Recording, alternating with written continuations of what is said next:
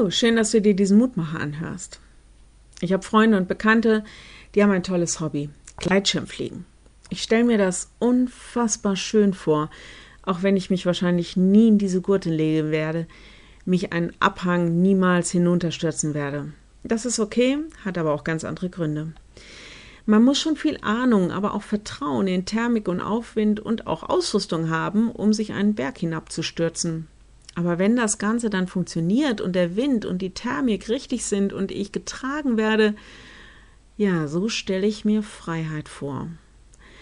Vielleicht ist das mit dem Glauben ja ganz ähnlich. Im Grunde stütze ich mich mehr oder weniger mutig in das, was mein Leben ausmacht, gehalten von den dünnen Schnüren von Tradition, Ritualen, Impulsen, Glaubenspraxis und von Gurten des Gebetes und gehalten von einem großen Schirm des Wortes und ganz unsichtbar von jemanden, den ich nicht sehen, nicht beweisen kann, einem lebendigen Gott getragen.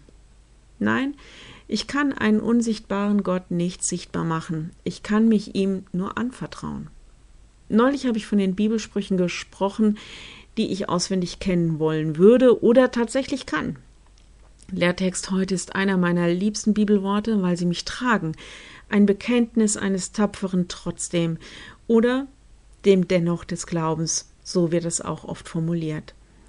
Für mich ein Spruch, der mich erinnert, mutig und zuversichtlich zu sein. Lehrtext heute Es ist der Glaube eine feste Zuversicht dessen, was man hofft und ein Nichtzweifeln an dem, was man nicht sieht. Hebräer 11.1.